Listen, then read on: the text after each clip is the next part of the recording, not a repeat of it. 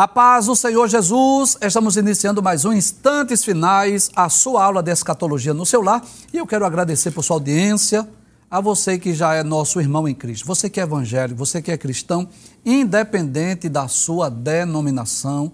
É claro que existem alguns pontos doutrinários que nós divergimos né, de opinião, que às vezes as nossas crenças são diferentes, mas estamos todos unidos através do sangue de Jesus.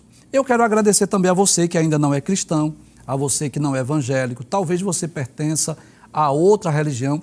Eu tenho encontrado muitos irmãos, amigos que dizem assim: olha, meu pai ainda não é cristão, a minha mãe ainda não é evangélica, meu vizinho, os companheiros do trabalho, mas estão sempre a, a, assistindo, acompanhando a programação da Rede Brasil e não perde um instante finais. Eu quero agradecer também a você pelo carinho de sua audiência. Que Deus te abençoe que as bênçãos de Deus continuem sendo derramadas sobre a sua vida, sobre a sua família. Obrigado por permitir nós entrarmos na sua casa mais uma vez. Seja muito bem-vindo aos instantes finais. E eu quero aproveitar para lembrar mais uma vez que você pode assistir a nossa programação não só pela TV, mas também pelo YouTube em dois canais, o Rede Brasil Oficial e o IEADPE Live, inclusive, né? Se você deseja assistir ou rever um dos nossos programas sobre os eventos escatológicos, sobre o livro do Apocalipse, sobre o livro de Daniel, você vai lá no playlist e esses programas já estão disponíveis. Agora, se você quer entrar em contato conosco, quer nos enviar uma mensagem, uma pergunta, uma crítica, uma opinião ou sugestão, anote aí o número do WhatsApp, que é o 994661010. Bem, você já sabe, não é, que nós estamos estudando sobre a infalibilidade das profecias bíblicas, já há meses abordando esse tema tão maravilhoso, tão extraordinário. E no programa anterior nós demos início ao estudo das profecias nas epístolas. Nós falamos um pouco aqui o que é uma epístola, os propósitos das epístolas, falamos da atualidade das epístolas e também trouxemos algumas informações acerca da epístola do apóstolo Paulo aos Romanos, que é a primeira das 21 a primeira das 13 paulinas, que é a mais longa, a mais doutrinária de todas, né? Essa carta aos Romanos, ela é uma carta difícil de entender em alguns capítulos, não vou negar isso, existem alguns pontos difíceis de entender, mas é uma carta maravilhosa, né? A carta de Paulo aos Romanos, ela tem 16 capítulos. 16 capítulos, e nós não vamos estudar versículo por versículo, porque não é esse o objetivo do programa. Mas vamos extrair algumas profecias dessa epístola. Estudamos uma profecia no programa anterior. Abre a tela, por gentileza, só para a gente recapitular. Isso, nós vimos, né, baseado em Romanos capítulo 1, versículo 16, que o evangelho é o poder de Deus para a salvação de judeus e de gregos ou de gentios. Foi o tema do programa anterior. Inclusive, nós demos um destaque aqui, traz a tela, por favor, no programa anterior, sobre a nossa responsabilidade de pregar o Evangelho, de levar as boas novas de salvação, de fazer com que o nome do Senhor Jesus seja conhecido nos quatro cantos da terra. Fizemos uso daquela expressão que está no versículo 14, né? Aquela expressão paulina, quando ele diz: Eu sou devedor, tanto a grego como a bárbaros, tanto a sábios como a ignorantes, e falamos sobre esse sentimento de dívida do apóstolo, que deve ser também o sentimento de dívida de cada um de nós. Hoje nós vamos estudar outra profecia que está muito relacionada a esse tema também, que é exatamente sobre é, a evangelização. Todo aquele que invocar o nome do Senhor Jesus será salvo. Então, o tema do programa hoje é: todo aquele que invocar o nome do Senhor será salvo nós vamos estudar os primeiros 17 versículos do capítulo 10 da carta aos Romanos e vamos ver o seu cumprimento lá em Atos capítulo 11, versículos 19 a 21 e Apocalipse capítulo 5, versículo 9. À sua esquerda, uma imagem meramente ilustrativa, como que o apóstolo Paulo escrevendo a carta aos Romanos, é claro, né, para que você não não traz a tela, por favor, para explicar algo aqui. É uma informação importante, né? Que a carta de Paulo teve um amanuense, né? Que foi Técio. Paulo ditou e Técio escreveu essa carta. Eu quero até deixar bem claro isso, é, mas deixamos essa imagem meramente ilustrativa, como se do apóstolo Paulo, porque vamos estudar as 13 epístolas, 13 epístolas de Paulo, e por isso, como ele é o autor, embora que Técio tenha sido seu amanuense, mas vamos deixar essa imagem aí como que do apóstolo Paulo. E à sua direita, abre a tela mais uma vez, uma imagem também meramente ilustrativa desse texto, Romanos 10, versículo 13, onde Paulo diz que todo aquele que invocar o nome do Senhor será salvo. Mas nós dissemos do programa anterior, traz a tela. Nós dissemos do programa anterior, né, nós anunciamos isso. Amanhã vamos falar sobre esse assunto, sobre a necessidade que judeus e gentios têm de crer em Cristo para ser salvo. Já falamos sobre isso em outros programas que o fato de ser judeu não garante salvação a ninguém, de forma alguma. Para ser salvo é preciso crer em Cristo, se arrepender dos seus pecados e se converter dos seus maus caminhos. E no programa hoje nós vamos perceber que isso vai ficar muito claro, muito evidente. Abre a tela, por gentileza. Veja o que o apóstolo Paulo diz, Romanos, capítulo de número 10. Olha, Paulo escrevendo à igreja em Roma, ele diz assim: Irmãos, o bom desejo do meu coração e a oração a Deus por Israel é para a sua salvação. Observe que Paulo diz que o seu desejo e a sua oração é para que o povo judeu, a nação de Israel, seja salva, eles possam alcançar a salvação. E por quê? Porque para ser salvo é preciso crer em Cristo. E você sabe disso que muitos judeus não creram.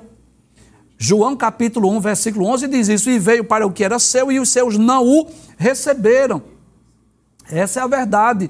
Nem todo judeu, descendente de Abraão, Isaac e Jacó, crê em Cristo a grande maioria dos judeus ainda estão é, praticando aquela religião judaica, ainda estão presos à lei de Moisés, ainda estão aguardando hoje, por exemplo, muitos judeus estão aguardando hoje ainda a reconstrução do templo em Jerusalém, para voltarem a oferecer holocaustos, ofertas e sacrifícios, o que para nós é desnecessário. O nosso culto hoje é racional. Romanos capítulo 12, versículo 1. Paulo diz: Rogo-vos, pois, irmãos, pela compaixão de Deus, que apresenteis o vosso corpo em sacrifício vivo, santo e agradável a Deus, que é o vosso culto racional.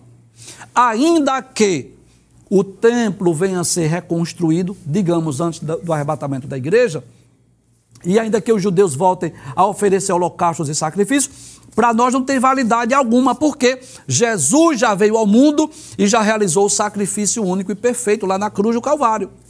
Mas essa é a realidade. Os judeus ainda estão aguardando o Messias, ainda querem voltar a construir o templo para oferecer animais, para oferecer os seus holocaustos, as suas ofertas e os seus sacrifícios. E por isso eu torno a dizer que muitos judeus ainda estão presos à lei, ainda estão presos ao antigo pacto, à antiga aliança, e se não se arrependerem dos seus pecados, se não crerem em Cristo, se não receberem Jesus como seu Salvador, mesmo que seja judeu, não poderá ser salvo. Paulo deixa isso bem claro. Volta o texto mais uma vez. Irmãos, o bom desejo do meu coração e a oração a Deus por Israel é para a sua salvação. É para que o povo judeu, o povo de Israel, seja salvo. Aí Paulo diz assim: olha, porque eles dão testemunho de que tem zelo de Deus, mas não com entendimento. Que coisa interessante. Traz a tela. Observe o que é que Paulo diz. Eles têm zelo de Deus. Eles são zelosos pelas coisas de Deus, pela lei de Deus. Inclusive, os judeus são muito reverentes. Se você vê uma imagem lá, um vídeo, lá do, do Muro das Lamentações, por exemplo, você vai perceber aquela reverência deles, lendo a Torá, lendo as Escrituras, aquela posição de reverência ali no no muro das Lamentações. Mas observe, irmãos, que eles têm zelo, mas Paulo diz não com entendimento. E eu faço até uso de uma ilustração do próprio, de um exemplo disso do próprio Paulo. Quando Paulo perseguia a igreja, Quando Paulo perseguia, perseguia os cristãos, era porque ele não cria em Deus? Não, não, claro que ele acreditava em Deus. Mas ele era fariseu, zeloso pela lei de Deus, um israelita da tribo de Benjamim, guardião da lei de Moisés. Agora, ele não creu em Cristo, ele não acreditava que Cristo havia ressuscitado. Só depois do seu encontro com Cristo, no caminho de Damasco, é que ele se converteu.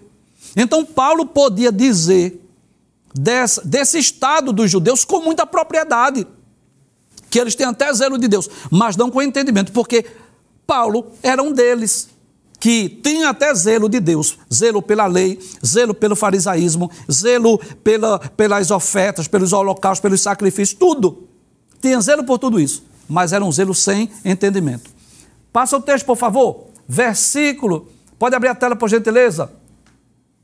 Versículos 3 e 4. Ele diz: Porquanto, não conhecendo a justiça de Deus, e procurando estabelecer a sua própria justiça. Olha, aí vamos explicar a diferença entre a justiça de Deus e a justiça humana, ou a justiça dos judeus. O que é, em que está baseado a justiça de Deus? Simples. A justiça de Deus é essa. Está baseado no seguinte, no seguinte mérito: todos os homens pecaram, todos estavam destituídos da glória de Deus por causa de um homem chamado Adão. Romanos 5, versículo 12, versículo 19 diz isso.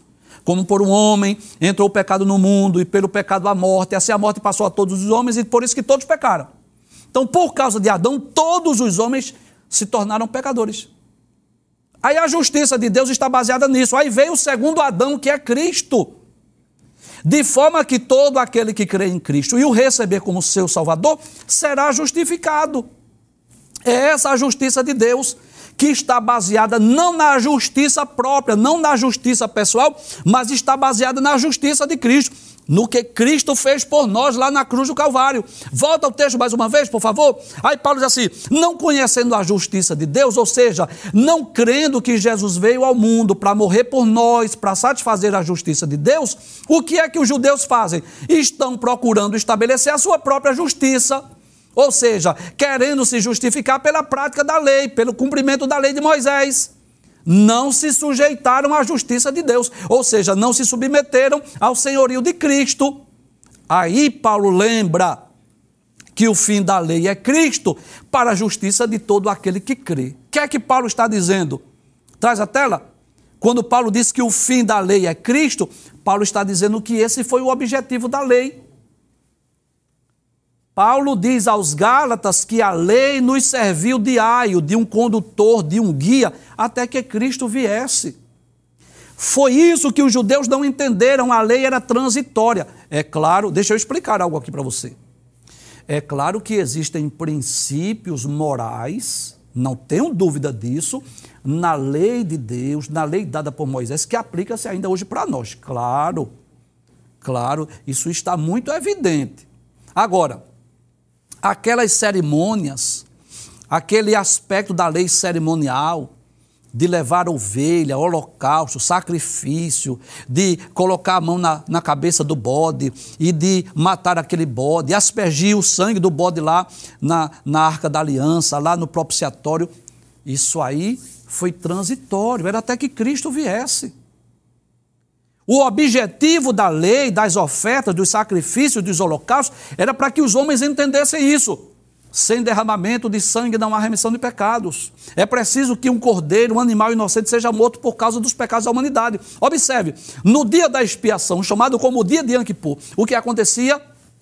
Dois bodes eram escolhidos, era colocada as mãos sobre a cabeça do bode, o bode emissário era lançado para o deserto e o bode expiatório era morto. Ficava o povo de Israel do lado de fora esperando o sumo sacerdote entrar no lugar santíssimo e oferecer aquele, aquele sangue, aspergir o sangue lá no propiciatório, na tampa da arca da aliança.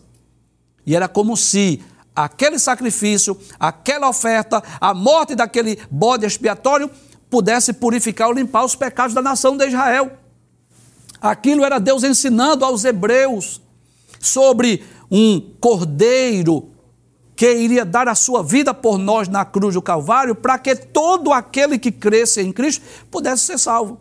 Sabe o que significa dizer isso? que já que Jesus morreu na cruz do Calvário e derramou seu sacrifício único e perfeito, não preciso mais levar bode, cordeiro, não preciso mais sacrificar animais. Por quê? Porque aquilo era transitório. Era até que Cristo viesse. E isso os judeus não compreenderam. Abre a tela mais uma vez. Então, não conhecendo a justiça de Deus, ou não aceitando, não crendo, não acreditando no sacrifício de Cristo que veio para satisfazer a justiça de Deus, o que foi que os judeus fizeram? Procurando estabelecer a sua própria justiça, então não se sujeitaram à justiça de Deus. Aí Paulo lembra: o fim da lei, ou seja, o objetivo, o propósito da lei é Cristo, para a justiça de todo aquele que crê. Todo aquele que crê, então será justificado através do sacrifício de Cristo. Pode passar o texto, por favor. Aí Paulo continua dizendo: ora. Moisés descreve a justiça que é pela lei, dizendo como era que Moisés, como foi que Moisés escreveu a lei, o que foi que Moisés disse na lei, antigo pacto, antiga aliança, antigo concerto. O homem que fizer estas coisas viverá por elas. Traz a tela, por favor. Ou seja, é claro que no antigo pacto, na antiga lei, vamos pensar no povo hebreu, no povo de Israel, vamos. Como era que eles eram salvos no antigo pacto? Eles eram salvos à medida que eles cumprissem a lei, obedecessem os mandamentos, guardassem a lei de Moisés. Então, por exemplo, Vamos voltar ao exemplo do dia da expiação, o dia de Yom? Aquela fé, aquela crença que aquele bode que foi morto e o seu sangue foi aspergido lá no lugar santo dos santos, quando ele acreditava nisso, os seus pecados eram cobertos. Ele poderia ser salvo por isso se ele, se ele guardasse a, a lei de Deus. Só que nós estamos na nova aliança. Nós já não estamos mais no antigo pacto, e você sabe disso. São dois testamentos na Bíblia. O Antigo Testamento, baseado na lei, na lei de Moisés, nas ofertas e nos holocaustos. Novo Testamento, novo pacto, nova aliança, baseado em quê? No sacrifício de Cristo. Cristo veio ao mundo para morrer por nós. Eu não preciso mais das ofertas do Antigo Testamento, porque Jesus já morreu por nós. Volta ao texto mais uma vez. Então, como era que os, os, israelitas do Antigo Testamento eram salvos? Eles eram salvos à medida que cumprissem a lei de Moisés. E Paulo diz isso. Moisés descreve a justiça que é pela lei, dizendo: o homem que fizer essas coisas viverá por elas. Ou seja, você será salvo se você cumprir, se você guardar, se você obedecer, se você acreditar. Mas a justiça que é pela fé diz assim: opa, agora é Novo Testamento, nova aliança. A justiça que é pela fé, o que é que diz Paulo? Aí Paulo diz assim: não digas em teu coração: quem subirá ao céu, isso é, trazer do alto a Cristo? Ou quem descerá ao abismo, isto é, tornará a trazer dentre os mortos a Cristo? Paulo está dizendo assim: olha, vocês não fiquem questionando, perguntando quem é que vai subir ao céu, que vai trazer Cristo, quem é que vai lá no abismo e trazer as almas dos mortos. Porque muitas vezes eles ficavam perguntando isso. E como é que, como é que será isso? Como é que Jesus vem? Quem é que vai trazer a Cristo? E como é que será a ressurreição? Quem é que vai buscar as almas dos mortos? Paulo está dizendo assim, não, não pergunta isso não, isso é, isso é mistério, isso é, isso é uma doutrina bíblica. Isso aí não vai afetar a sua salvação. Você está preocupado ou querer entender isso não. O objetivo era, é que você crê, que você aceite a, a, justiça que foi estabelecida por Cristo lá. Não fique se questionando, não fique perguntando como será isso, porque tem coisa que a gente não vai entender. A doutrina da ressurreição, por exemplo, é milagre. O arrebatamento da igreja é milagre. E milagre não se explica. Então, a... volta o texto mais uma vez. Essa justiça que é pela fé diz assim: olha, não diga, não fique perguntando como será isso, quem é que vai subir ao céu? Como, como, é que vai trazer Cristo? Como é que Jesus vem buscar a sua igreja? Quem é que vai lá no abismo tornar dentre os mortos a, a, a Cristo? Que, como será isso? Não, não fique pensando nisso. Você pensa que Cristo morreu por nós, isso é milagre. Isso é uma consequência do projeto do que Cristo conquistou para nós lá na cruz do Calvário. Passe o texto, por favor. Veja o que Paulo continua dizendo. Aí Paulo diz: Mas que diz? A palavra está junto de ti, na tua boca, no teu coração. Esta é a palavra da fé que pregamos. Olha, a palavra da fé que pregamos é essa. A justiça que é pela fé. Como é, Paulo? Aí Paulo diz assim: veja que coisa simples. Paulo diz assim: se com a tua boca confessares ao Senhor Jesus, e em teu coração creres que Deus o ressuscitou dos mortos, serás salvo. Então, essa é a justiça que é pela fé. Baseada em quê? Na fé, na confiança. Se com a tua boca você confessar o Senhor Jesus. E o que é isso? É você dizer assim: eu recebo, eu aceito Jesus como meu salvador pessoal. E lá no seu coração você crê que Deus o ressuscitou dos mortos, você será salvo. Não é uma justiça. A justiça da lei era isso. Faça isso, cumpra isso, obedeça isso, não faça isso, não. Enfim, eram muitas regras e muitos mandamentos. A justiça que é pela fé é você acreditar. É você crer. Isso é um mistério profundo. E muitas pessoas não entendem isso.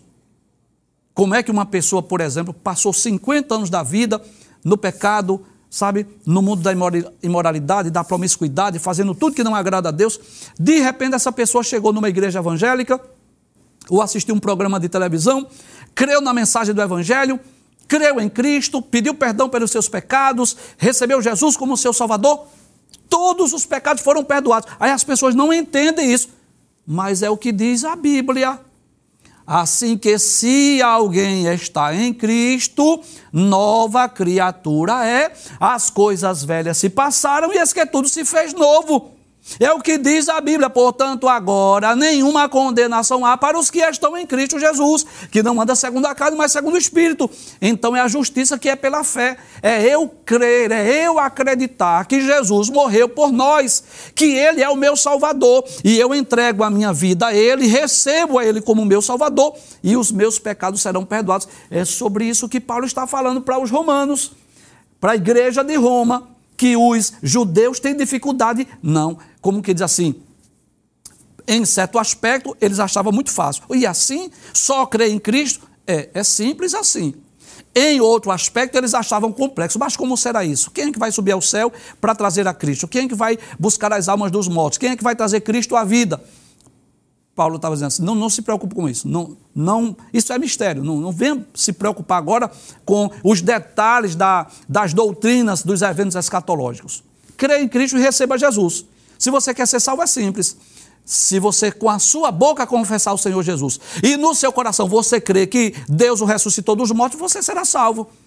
Paulo continua seu argumento. Passe o texto, por favor. O que é que ele diz? Visto o quê? Com o coração se crê para a justiça, e coração, claro, não é este órgão que bombeia o sangue, mas o coração aí é a sede das emoções. Então, se com o coração, se com sua alma, com o seu espírito, você crê para a justiça, e com a sua boca você faz confissão para a salvação. Aí Paulo diz assim: Paulo continua dizendo, porque a Escritura diz: todo aquele que nele crê não será confundido. Quem crê em Cristo não vai ser enganado, não vai ser confundido com outros ensinos, outras heresias. Passe o texto, por favor. Versículo de número, do, versículos 12 e 13. Pode abrir a tela. Aí Paulo deixa bem claro: olha, porquanto não há diferença entre judeu e grego, ou posso dizer judeu e gentil, porque o mesmo é o Senhor de todos. Jesus é Senhor, tanto de gregos quanto de judeus, rico para com todos os que o invocam. Então não há diferença. Para Deus não há acepção de pessoa. Porque todo aquele que invocar o nome do Senhor será salvo. Olha aí onde está baseado o tema do programa hoje. O que é que Paulo está dizendo assim? Todo aquele que invocar o nome do Senhor será salvo. E claro, eu quero deixar bem claro aqui que eu não posso só isolar esse texto e dizer assim, pronto, basta invocar para ser salvo. Não, não é tão simples assim. É claro que eu tenho que analisar o contexto, né? Você precisa confessar ao Senhor Jesus, você precisa crer que Deus o ressuscitou dos mortos. É claro que você precisa confessar a Cristo e tomar a decisão de segui-lo, de obedecê-lo, de fazer a vontade de Cristo, claro, né? Não é simplesmente dizer assim, ah, eu confesso Jesus que é o meu Salvador e pronto. Essa é a verdade. Tem muitas pessoas que dizem assim: Jesus mora no meu coração. Jesus já está no meu coração. Aí eu pergunto: será que ele realmente habita no seu coração? Será que você pode dizer que é uma nova criatura? Que você já experimentou o novo nascimento, que você já foi justificado por Deus, que você tem a certeza da salvação e da vida eterna? São algumas, algumas perguntas que nós precisamos fazer. Então, Paulo diz que aquele que invocar, qual é o sentido de invocar? O sentido de invocar aí, primeiro, é o homem reconhecer: eu sou um pecador, eu preciso de um Salvador. E quando você sente essa necessidade, o Espírito Santo lhe diz isso, lhe mostra essa verdade, que você é um pecador, que todos nós precisamos de um Salvador. Todos nós. Que coisa maravilhosa. Às vezes a pessoa diz assim: olha, mas eu, eu nunca matei, eu nunca roubei, sabe, eu sou um homem trabalhador, honesto. Mesmo assim, você precisa de salvação. Você precisa de um Salvador. Sabe por quê? Porque nós já nascemos com o pecado. Nós já nascemos com, contaminados pelo pecado. Davi disse assim: Eis que em iniquidade eu fui formado, e em pecado me concebeu a minha mãe. Paulo diz em Romanos capítulo 3, versículo 23, todos pecaram e destituídos estão da glória de Deus. Você já leu o cântico de Maria? Lucas capítulo 1, versículos 46 e 47 a própria Virgem Maria reconheceu que ela precisava de um Salvador. Porque qual é o entendimento que nós temos daquela virgem que foi escolhida para ser mãe do Salvador? Uma jovem pura, uma jovem dedicada a Deus, uma jovem que procurou agradar a Deus, de forma que Deus o, o recebe, é, a escolheu, melhor dizendo, para ser mãe do Salvador. Mas veja o que a própria Maria diz. Lucas, capítulo 1, versículos 46 e 47. São palavras da própria Virgem Maria. Ela vai dizer assim: Disse então Maria, isso depois que ela visitou Isabel, e soube que Isabel estava grávida, esperando João Batista. A minha alma engrandece ao Senhor, e o meu espírito se alegra em Deus, meu Salvador. Veja, ela reconheceu que precisava também de um Salvador. Então todos nós precisamos. Judeu ou gentil, todos os homens precisam ser salvos, mesmo que seja uma pessoa de bem, que seja honesta, que seja trabalhador, cumpridor dos seus deveres, todos nós. Sabe por quê? Porque nós já nascemos contaminados com o vírus do pecado. Volta a tela mais uma vez. Pode abrir a tela, por favor. Aí Paulo diz assim: não há diferença de judeu e grego, porque o mesmo é o Senhor de todos. Jesus é Senhor, tanto de judeus como de gregos rico para com todos os que o invocam. Porque todo aquele que invocar o nome do Senhor será salvo. Ou seja, quando a pessoa reconhece que é um pecador e invoca Jesus, Senhor, eu quero, eu quero ser, eu quero ser súdito do teu reino. Eu quero que tu sejas o meu Salvador. Eu te aceito, eu te recebo como meu Salvador. É esse aí que será salvo. Aquele que toma a iniciativa de seguir a Cristo, de servir a Ele, de fazer a vontade dele. E eu vou fazer uso aqui de uma ilustração, só para você entender o significado desse invocar o nome do Senhor. É como se fosse um, um compromisso de noivado. É como um rapaz que falasse casamento a uma moça, uma virgem, uma, uma moça. Né? Você quer casar comigo? Quero. Pede ela em casamento. E leva ali o par de alianças e assume aquele compromisso. E aquela jovem, a partir de então, aquela, aquela noiva, a partir de então, a, a vida dela muda. Ela agora tem um compromisso de noivado, ela agora tem um compromisso com o noivo.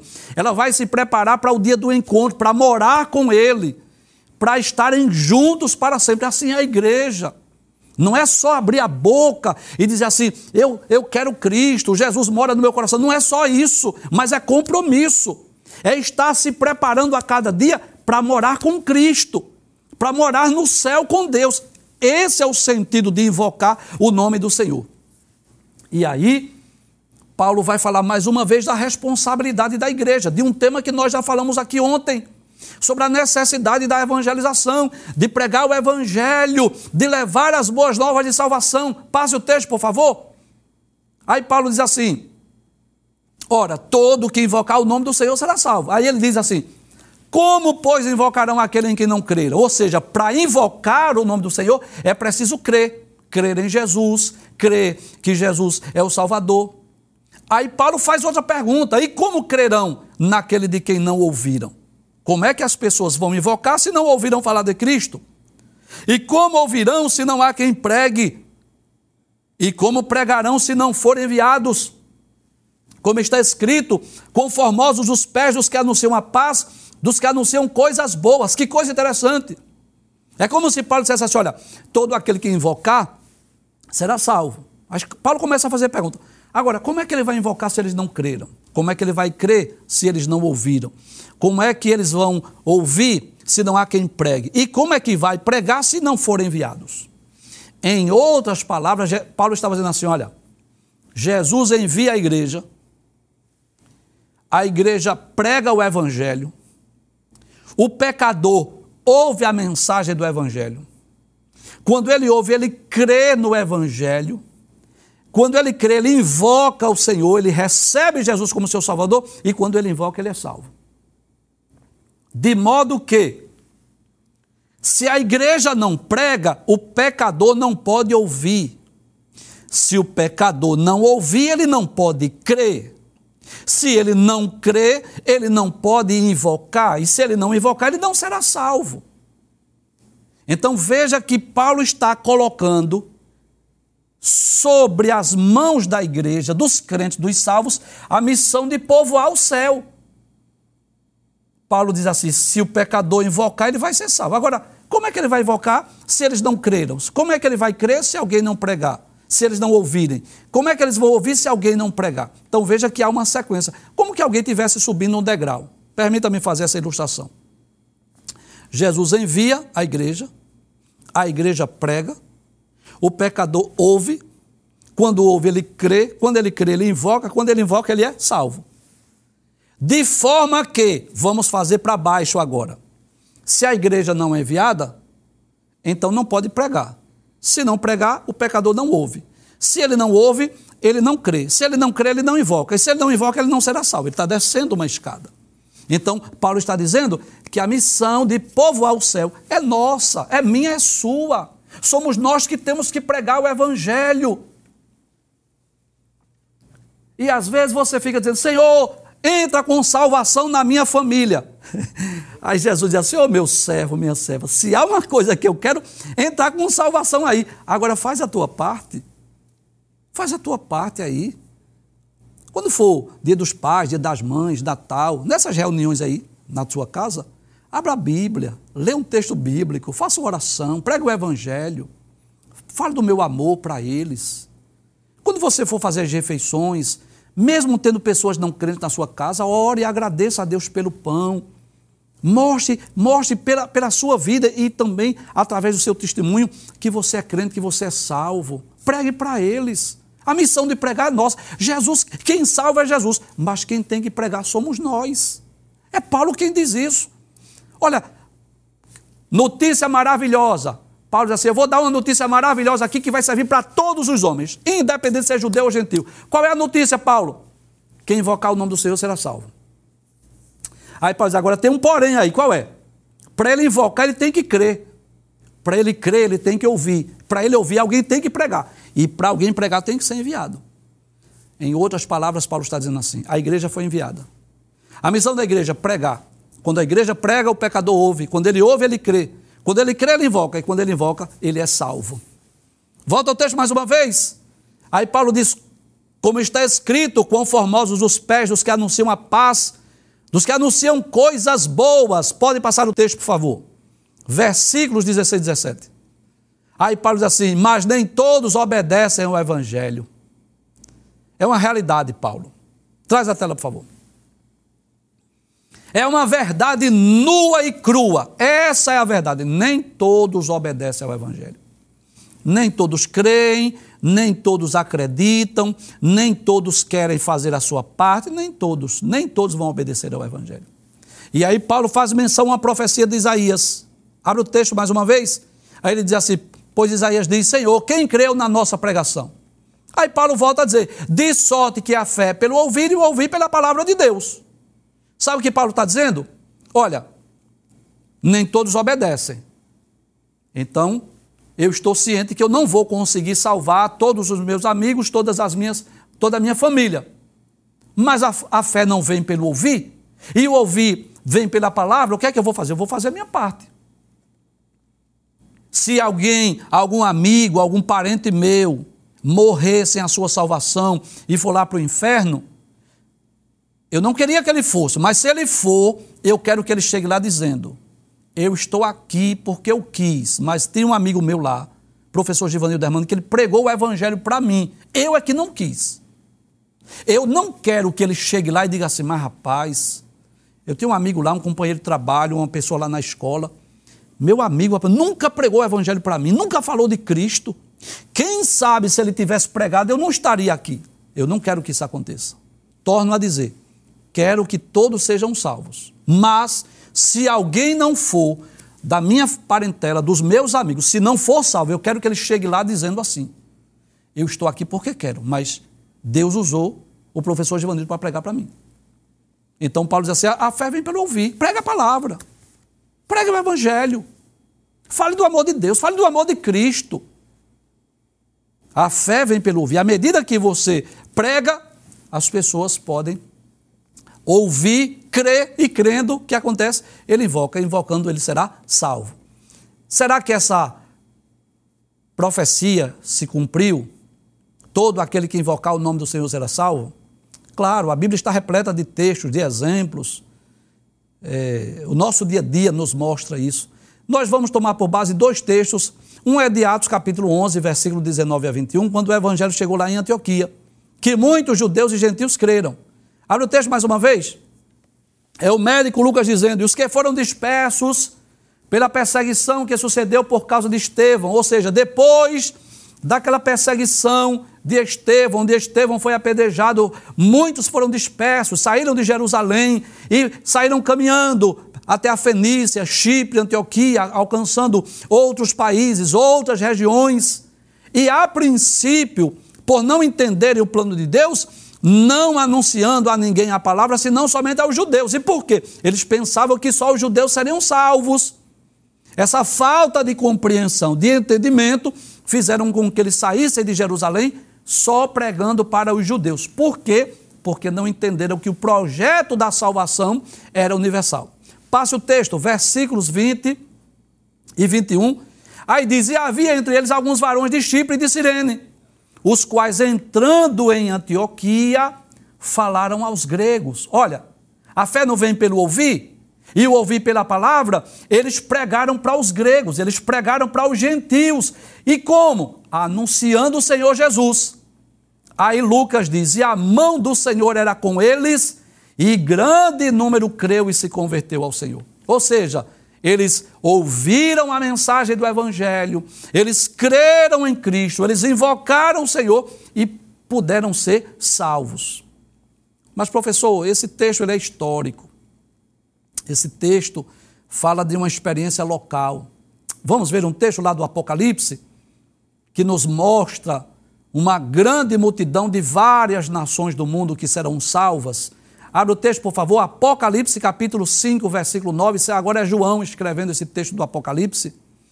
E João diz assim: cantavam um novo cântico. É um cântico celestial que João ouviu lá no céu, naquele arrebatamento de espírito. E o cântico dizia assim: Digno és de tomar o livro e de abrir os seus selos, porque foste morto, e com o teu sangue compraste para Deus homens de toda tribo, e língua e povo e nação. Sabe o que é que João está dizendo através deste cântico celestial?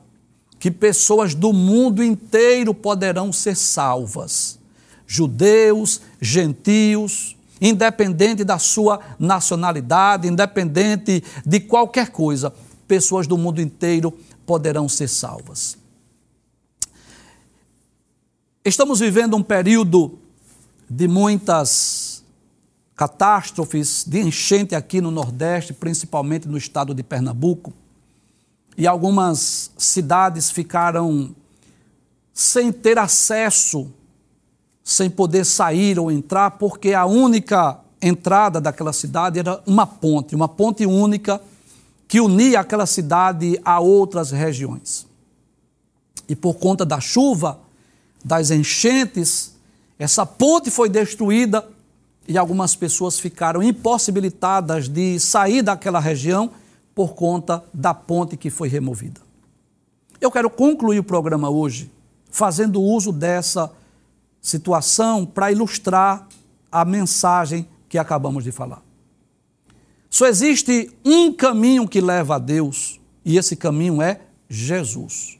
O apóstolo Pedro disse isso em Atos capítulo 4, versículo de número 12. Pedro diz: Em nenhum outro há salvação, porque também debaixo do céu nenhum outro nome há dado entre os homens pelo qual devamos ser salvos. E o próprio Jesus diz em João 14,6: Eu sou o caminho. Detalhe, artigo definido. Ele não disse eu sou um caminho. Ele também não disse eu sou um dos caminhos. Não, ele disse eu sou o caminho. O caminho único que leva a Deus, a verdade e a vida. E ninguém vem ao Pai senão por mim. E eu quero concluir o programa dizendo, né? Todo aquele que invocar o nome do Senhor será salvo. Porque não existe outro meio, outro caminho, outra alternativa que nos leve a Deus, que, nos leve, que nos leve à salvação, senão através da pessoa bendita do Senhor Jesus.